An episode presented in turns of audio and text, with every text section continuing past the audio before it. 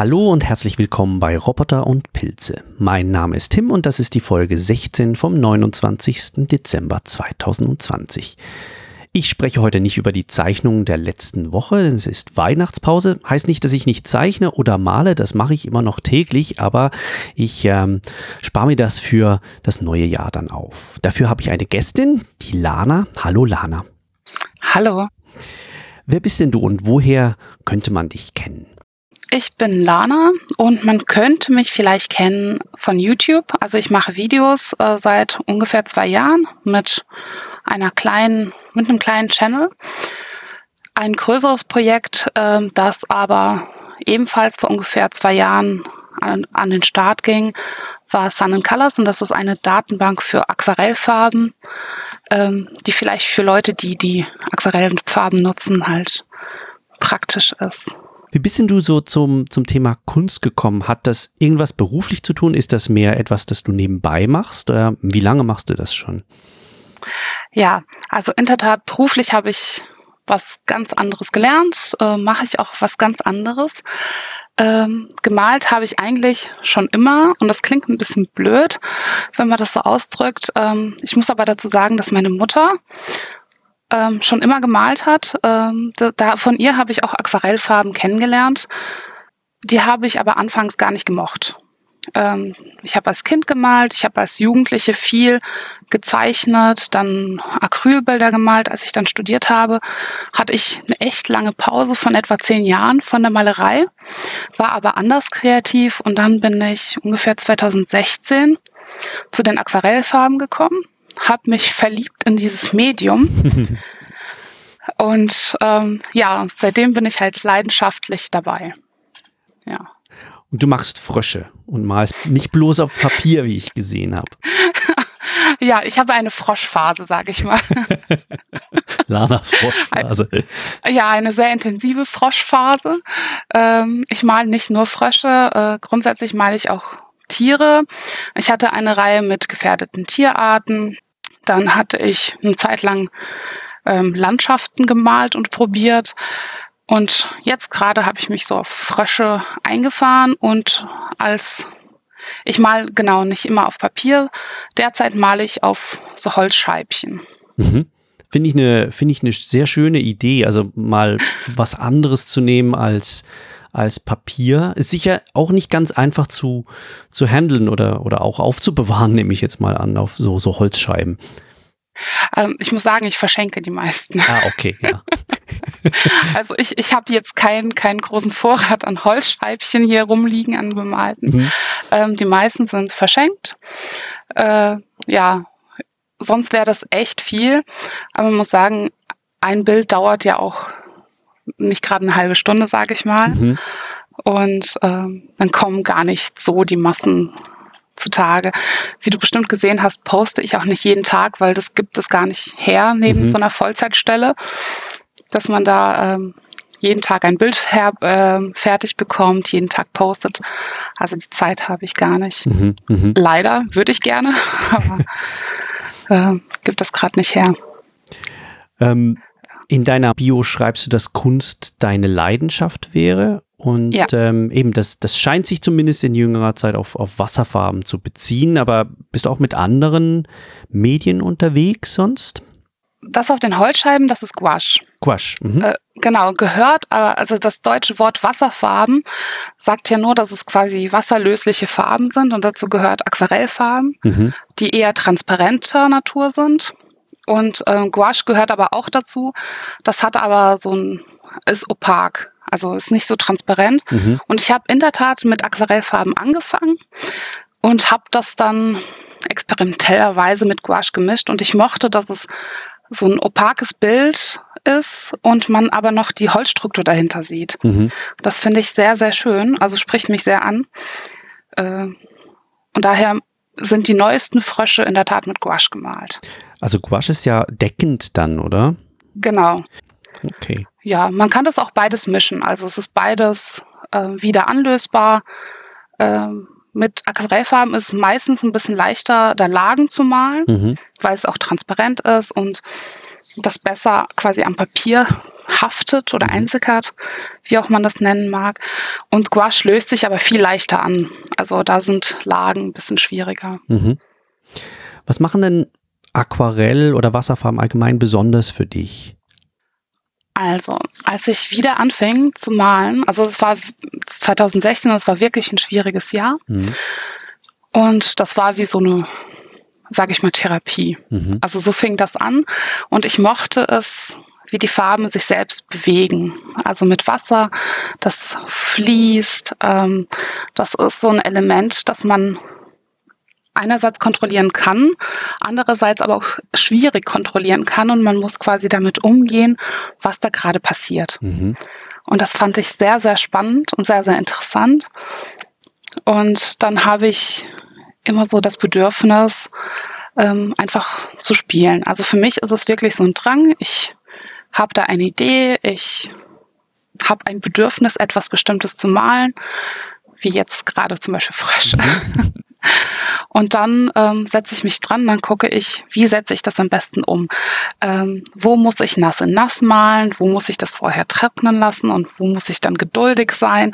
Und das ist einfach für mich persönlich sehr spannend. Mhm. Also ich finde auch die, das, was äh, Wasserfarben haben, so ein Eigenleben, so ein, das, mhm. das ich von keinem anderen Medium her kenne. Die, die machen so ein bisschen, was sie wollen ähm, lassen sich aber auch in eine gewisse Richtung mal ja vielleicht bewegen, aber aber trotzdem dieses dieses dieser Fluss äh, ist schon extrem spannend, auch was dann draus wird, wenn es wenn es trocknet beispielsweise.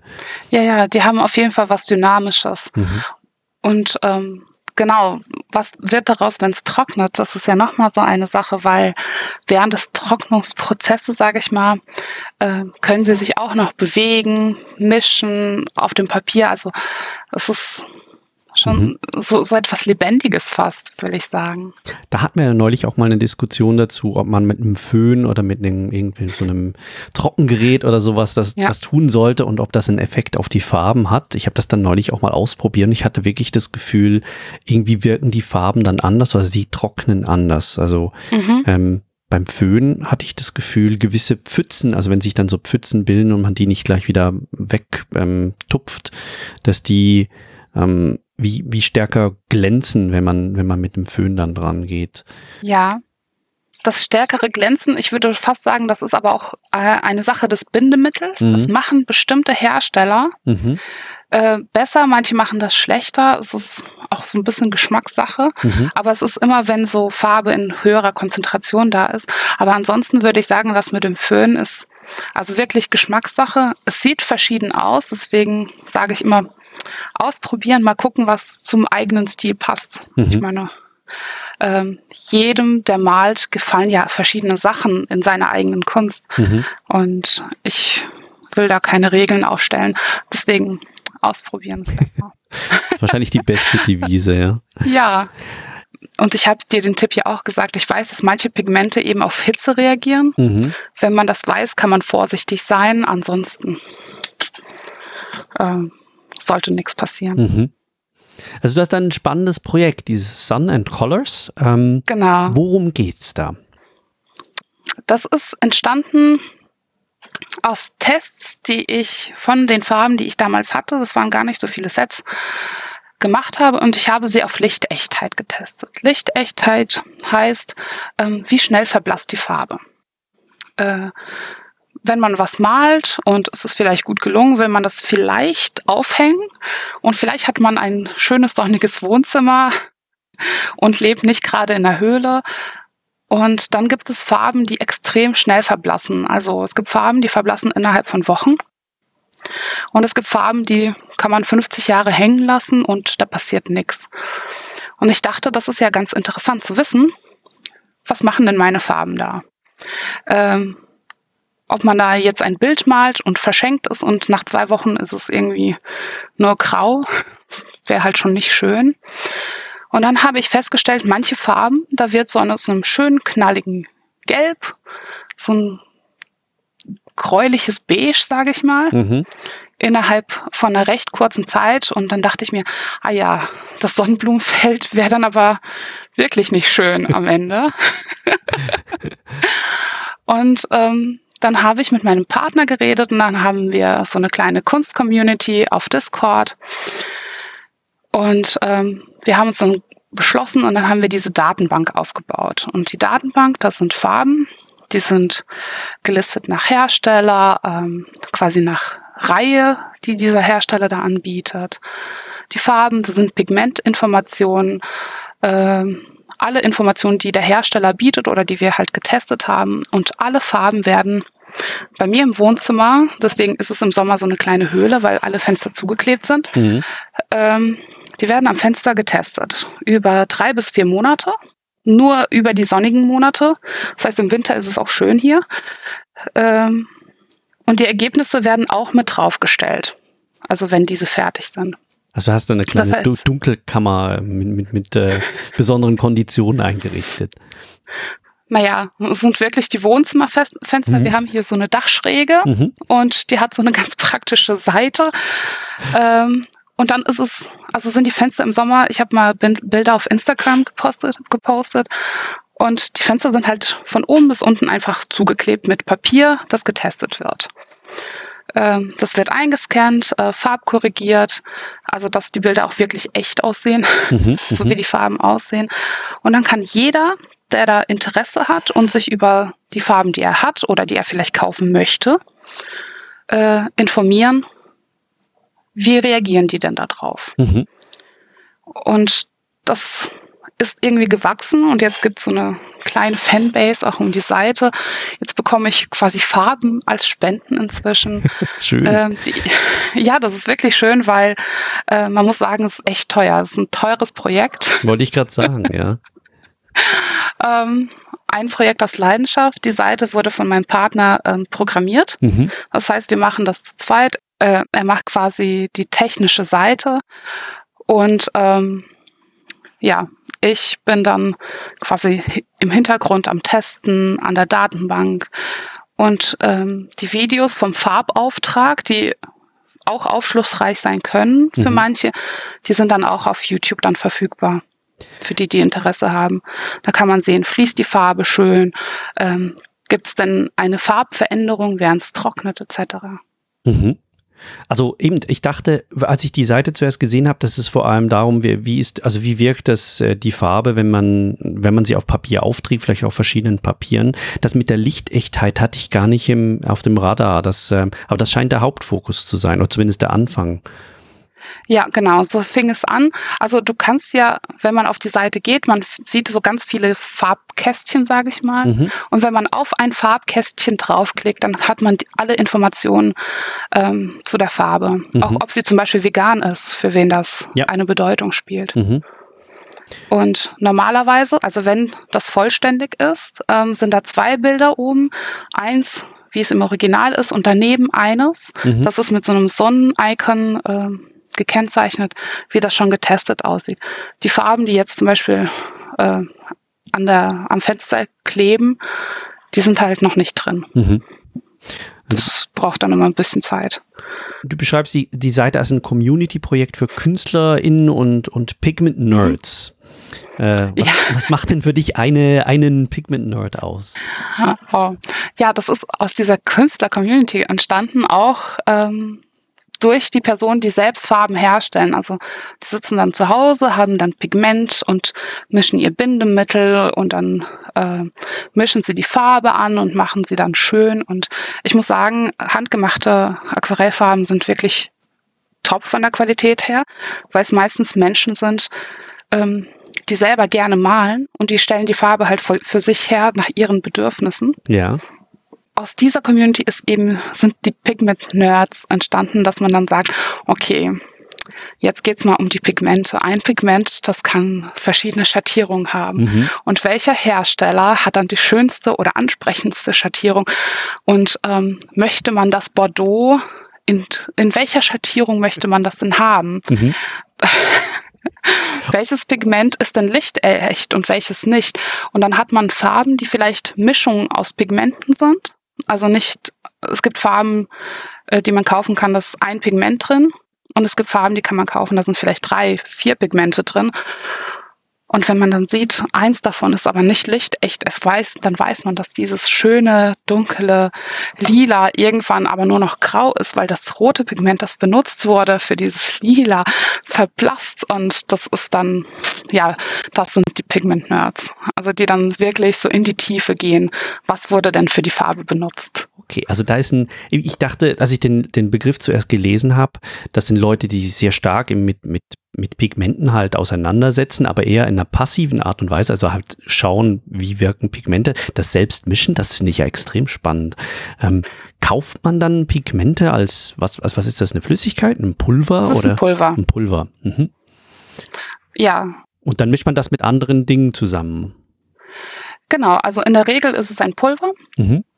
Und auch da gibt es verschiedene ähm, Stufen von Pigment-Nerds. Es gibt welche, die kaufen halt das Pigmentpulver und dann mischen sie das Bindemittel ähm, an, wie sie es wollen. Dann ist Manche fügen Duft hinzu. Ähm, ich habe dann Aquarellfarben, die riechen halt nach Tanne, weil es winterlich ist. Mhm, mhm.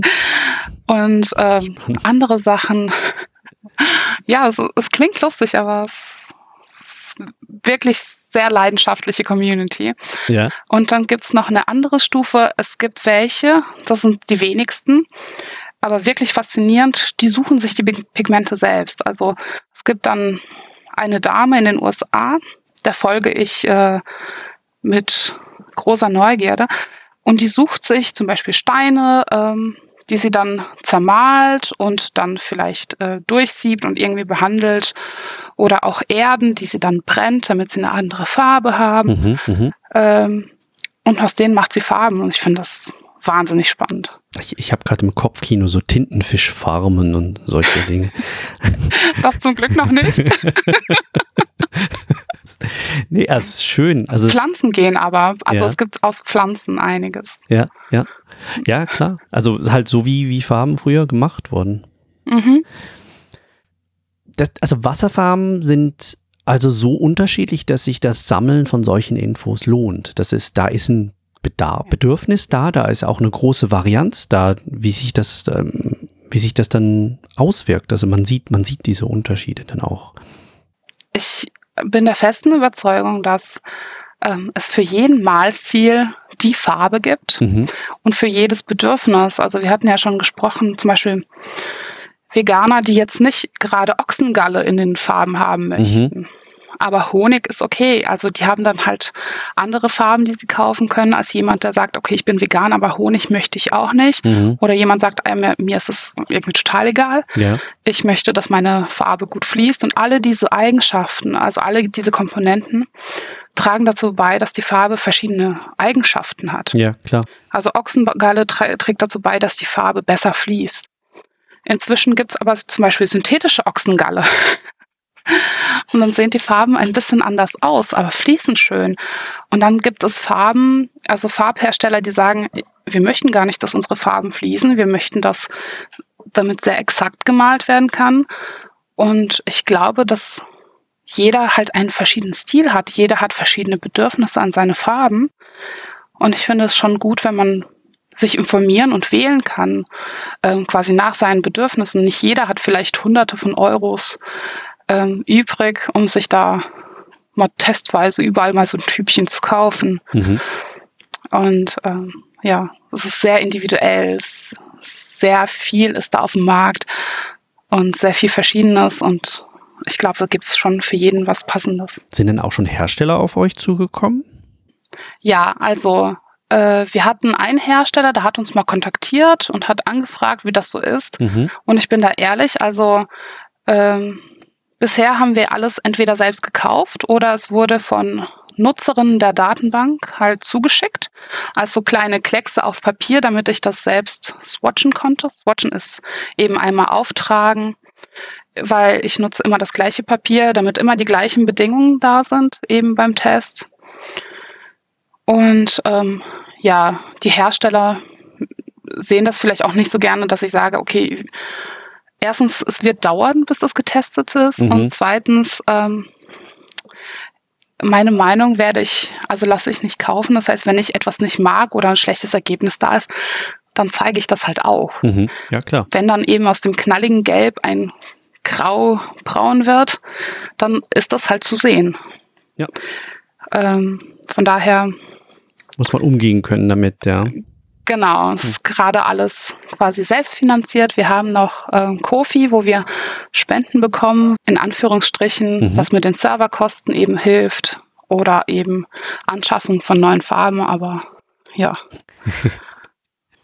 Jetzt kommen wir vielleicht mal zurück ähm, vom, vom nerdigen Teil der Wasserfarben, vielleicht für, zu, zu den ähm, ja. Fragen, die, die vielleicht sich ähm, Anfängerinnen und Anfänger stellen. Wie steigt man denn in Wasserfarben ein? Also ich, ich weiß nicht, ich, ich hatte eigentlich keine, nicht viel Ahnung von Wasserfarben. Ähm, ich kannte das von der Schule und man malt halt Dinge damit aus. Und plötzlich habe ich gemerkt, dass da ist sehr viel mehr Komplexität drin.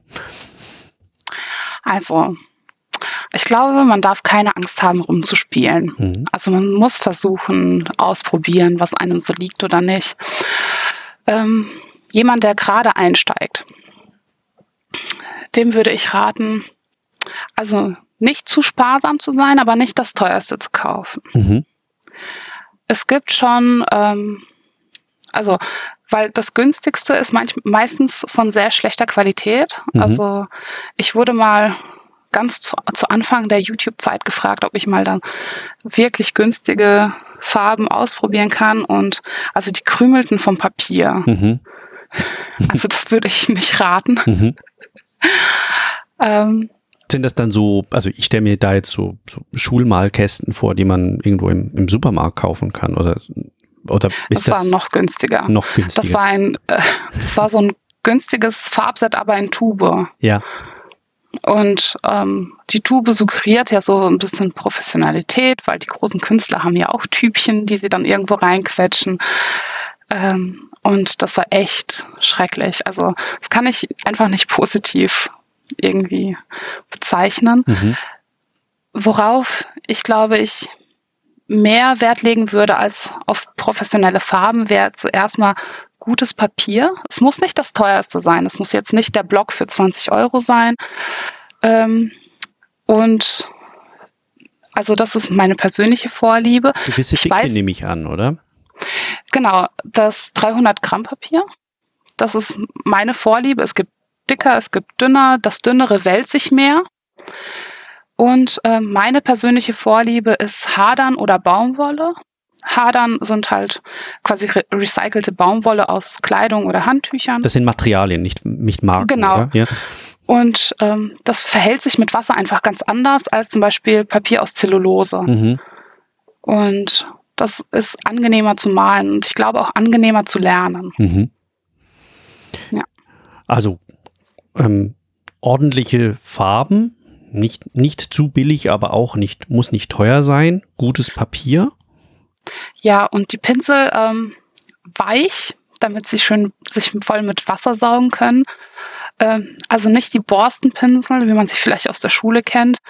Damit bekommt man also keine schöne Spitze, sage ich mal. Mhm. Also es gibt ähm, von führenden Herstellern zum Beispiel Sets, die sind nicht die professionellen Sets oder professionelle Farben, sondern eher so ähm, im Englischen nennt man das Student Grade. Mhm. Das heißt, ähm, die sind schon über den Schulfarben, aber noch nicht professionell. Die nutzen die gleichen Pigmente wie die professionellen Farben in einer kleineren Konzentration. Das merkt man so als Laie, glaube ich, gar nicht, aber die sind angenehm zu nutzen weil die Hersteller eben Ahnung haben, was sie machen. Wenn ich das so umschreiben darf. Ja. Und ähm, wenn ich einsteigen würde, ich würde mir kein zu großes Set kaufen. Zwölf Farben, und dann lernt man auch das Mischen und ähm, ein bisschen dynamischer mit den Farben umzugehen, als wenn man ein sehr großes Set hat, wo man dann gleich irgendwie einen halbwegs passenden Ton nimmt und dann das Mischen gar nicht so richtig ausprobiert. Mhm. Also es, ich finde, Mischen gehört auch so zum Spielen. Zum Beispiel, es gibt ja unterschiedliche Arten des Mischens. Mischt man das in der Palette, hat man so eine ähm, homogene Farbe, die man am Ende hat, oder mischt man es fast direkt auf dem Papier und dann hat man so Kleckse und dann läuft die Farbe zusammen und man sieht immer noch die einzelnen Farben. Also man kann da wirklich viel machen und wirklich viel spielen. Mhm. Was, was sollte man dann wissen? Also ich weiß, man soll ausprobieren, aber was ist wichtig, dass man weiß, wenn man mit mit Wasserfarben beginnt? Oder was sollte man sich vielleicht auch aneignen? Das erste, was mir einfiel, bitte nicht essen. Ist gut. Manche sind Notiert. giftig, also manche Pigmente sind einfach giftig und Schwermetalle und äh, In Ordnung.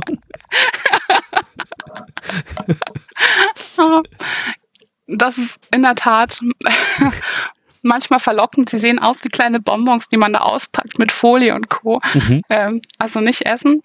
Und ansonsten, was man sich eineignen sollte, die Kontrolle von Wasser. Mhm. Das Wasser, kon also wir haben ja am Anfang gesagt, manchmal kann man es nicht so gut kontrollieren, aber in manchen Sachen dann schon, dass man guckt, dass man lernt, nicht zu viel zu nehmen oder zu wenig Mhm. oder je nach Bedarf. Also je nachdem, was man gerade machen will, dann kann es ja, also kann man verschiedene Effekte damit herstellen. Mhm. Also manchmal lohnt es sich, ein bisschen länger zu warten, bis die Schicht trocken ist, damit Mhm. man Details ma- malen kann. Und andere äh, Male lohnt es sich einfach nicht zu wa warten, weil man dann eben dieses Verschwommene möchte.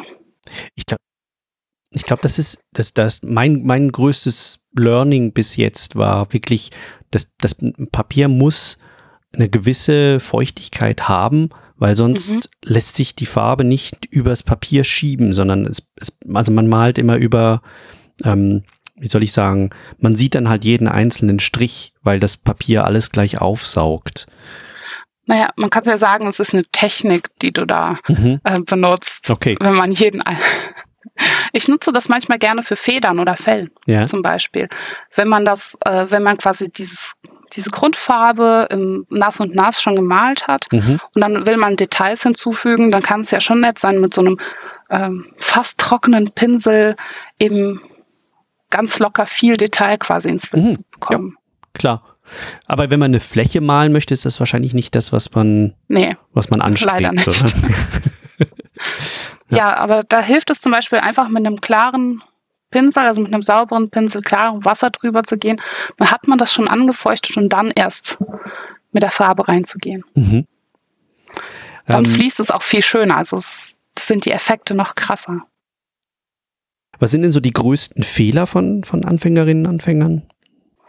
Ich glaube, so richtig Fehler sind sehr individuell. Also das, was man nicht beabsichtigt, dass das passiert.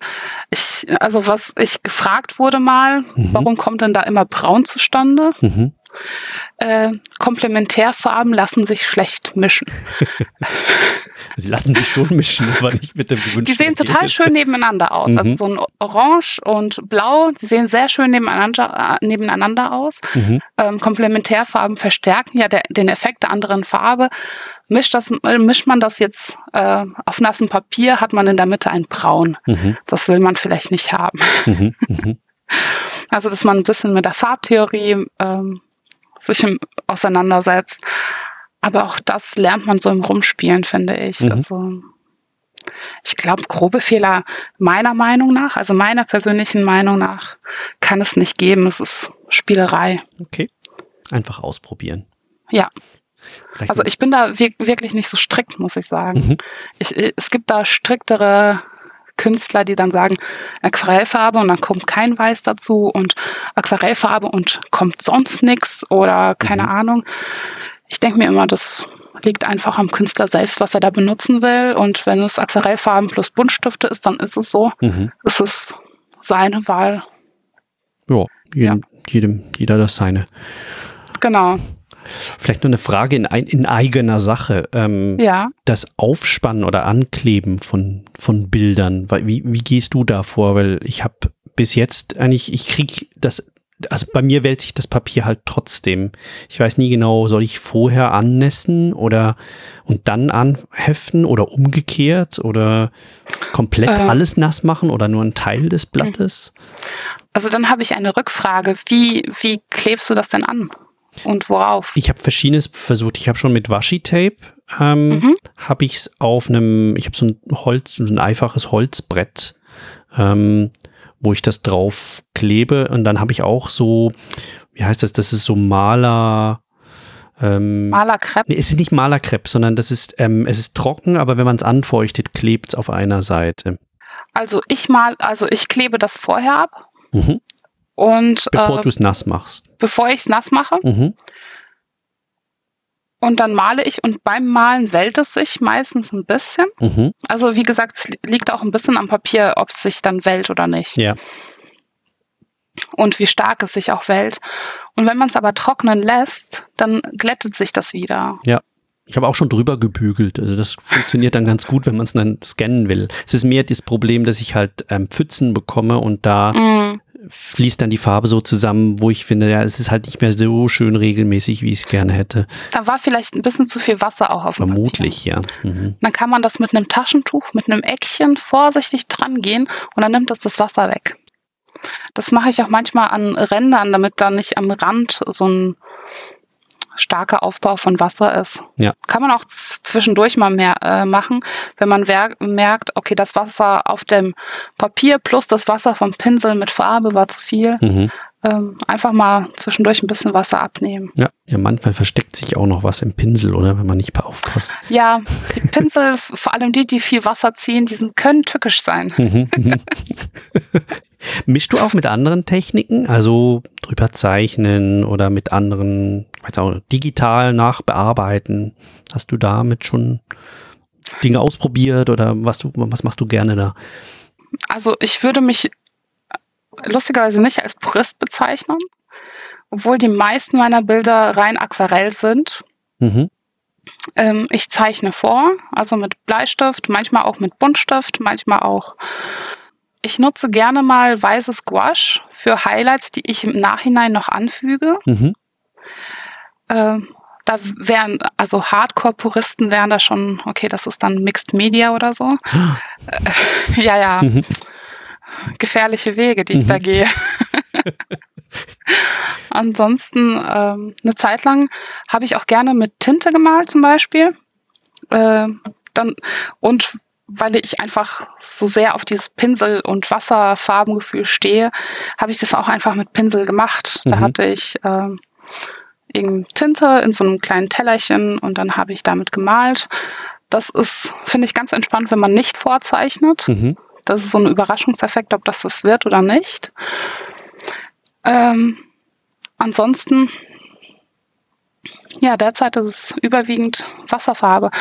Ich habe aber in der Tat äh, in der Zukunft vor, nochmal so wasserlösliches Graphit äh, Hm. auszuprobieren. Mhm. Ich, irgendwie klang das spannend und dann dachte ich mir, okay, das Mhm. ist das nächste, was ich dann probiere. Mhm. Wir kennen uns ja von Mastodon Art, also du bist auch auf dem Ja. Fediverse unterwegs. Genau. Was hat sich denn dorthin geschlagen? Ist ja auch nicht unbedingt ähm, eine Plattform, die jetzt wahnsinnig bekannt ist, jetzt im Gegensatz zu, zu Instagram oder, oder zu YouTube oder so, zu den kommerziellen Plattformen. Ja. Also auf Mastodon kam ich vor, also durch meinen Partner. Mhm. Und er hat gesagt, guck mal, das ist doch cool. Und ich muss sagen, ich war zum Beispiel nie auf Twitter. Das Mhm. war mir immer zu hektisch. Vor allem jetzt in den letzten vier Jahren. Hat was? Ähm, YouTube und Instagram waren so recht rationale Entscheidungen, wo ich mir gedacht habe, okay, wo kann man die meisten Menschen irgendwie erreichen? Mhm. Funktioniert auch ganz okay, sage ich mal. Und Mastodon, ich muss sagen, sehr, sehr schöne Community. Ich habe das Gefühl, es ist viel aktiver Mhm. Ähm, und es gibt sehr, sehr schönen Austausch. Also es gefällt mir sehr gut. Also bis auf Mastodon Art oder jede Community ist ja wieder ein bisschen anders, jede Nachbarschaft. Genau, ich bin auf Mastodon Art. Ja. Das, dieser Community-Aspekt, der ist schon, ist schon ein anderer im, im Fediverse. Ja. Ja. Auf Mastodon bin ich ja auch noch nicht so lange. Ich war viel länger schon auf Instagram und Mhm. ähm, auf YouTube. Und ich muss sagen, YouTube ist halt für die Videos. Ja, Die klar. lade ich hoch, dann können das alle sehen. Es ist, ähm, ich verdiene damit kein Geld, Mhm. finde ich jetzt ganz ehrlich. Auch mit Instagram verdiene ich kein Geld. Mhm. Ich fand es aber schön, wenn ich dann über Instagram mehr kommunizieren kann. Das fand ich ganz nett. Ja. Und ich habe das Gefühl, auf Mastodon ist es nochmal gestiegen. Ja. Also da gibt es auch schöne Diskussionen und das gefällt mir schon sehr, Mhm. dass es so mehr responsive ist, so von der Community her. Schön. Ja gut, ähm, zum Schluss noch, wo, wo kann man dich, wo kann man deine Kunst finden? Ähm, was darf ich in die Shownotes stellen? Also ich habe einen Blog zusätzlich zum Channel etc. Das ist lanagosart.com. Und wie gesagt, sunandcolors.com, das ist eine freie Seite mit der Datenbank der Aquarellfarben. Da kann sich jeder bedienen und gucken. Und alle anderen Links sind da irgendwie mit drauf. Sehr gut, Dankeschön. Ich bedanke mich. Ich fand, fand es ein spannendes Gespräch über ein, ein sehr, sehr auch ähm, sehr schönes Thema, also Wasserfarben. Und äh, du scheinst ja wirklich sehr, sehr viel Energie und, und Passion dafür zu haben. Und das, das freut mich sehr. Ja, danke ebenfalls und ich hoffe, wir können uns nochmal über Kunst unterhalten. Ja, auch gerne auf Mastodon. Sehr gerne. Gut, mich findet ihr unter lordampersand at mastodon.art oder, das wäre die englische Variante dann, auf Deutsch findet ihr mich unter lordampersand at chaos.social und die neuen Episoden könnt ihr via Fediverse abonnieren. Das ist Roboter und Pilze at open.audio. Ich bedanke mich fürs Zuhören. Danke, dass du dabei warst, äh, Lana und bis zum nächsten Mal. Bis dann.